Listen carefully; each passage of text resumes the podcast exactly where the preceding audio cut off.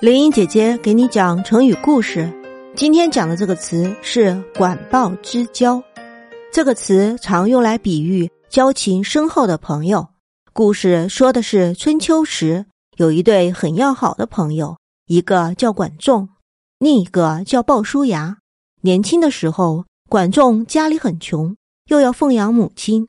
鲍叔牙知道了，就找管仲一起投资做生意。做生意的时候，因为管仲没有钱，所以本钱几乎都是鲍叔牙拿出来投资的。可是当赚了钱以后，管仲却拿的比鲍叔牙还多。鲍叔牙的仆人看了就说：“这个管仲真是奇怪，本钱拿的比我们主人少，分钱的时候却拿的比我们主人还多。”鲍叔牙却对仆人说：“不可以这么说，管仲家里穷，又要奉养母亲。”多拿一点没有关系的。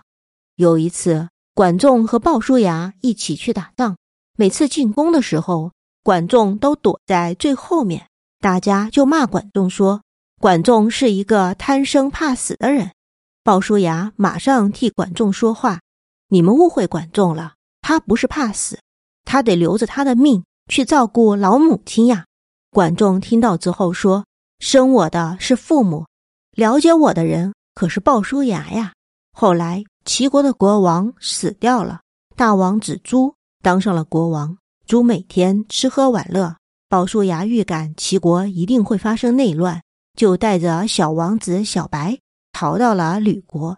管仲则带着小王子纠逃到了鲁国。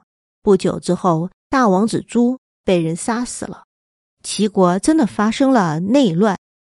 管仲想杀掉小白。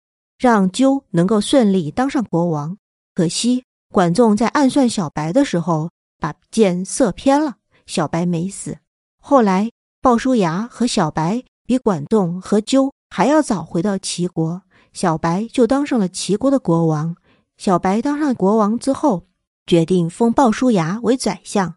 鲍叔牙却对小白说：“管仲各方面都比我强，应该请他来当宰相才对呀。”小白一听，管仲要杀我，他是我的仇人，你居然要我请他来当宰相？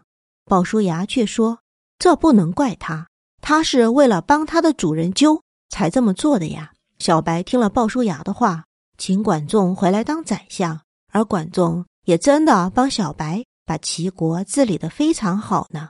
后来大家在称赞朋友之间有很好的友谊时，就会说他们。是管鲍之交，这就是管鲍之交的来由。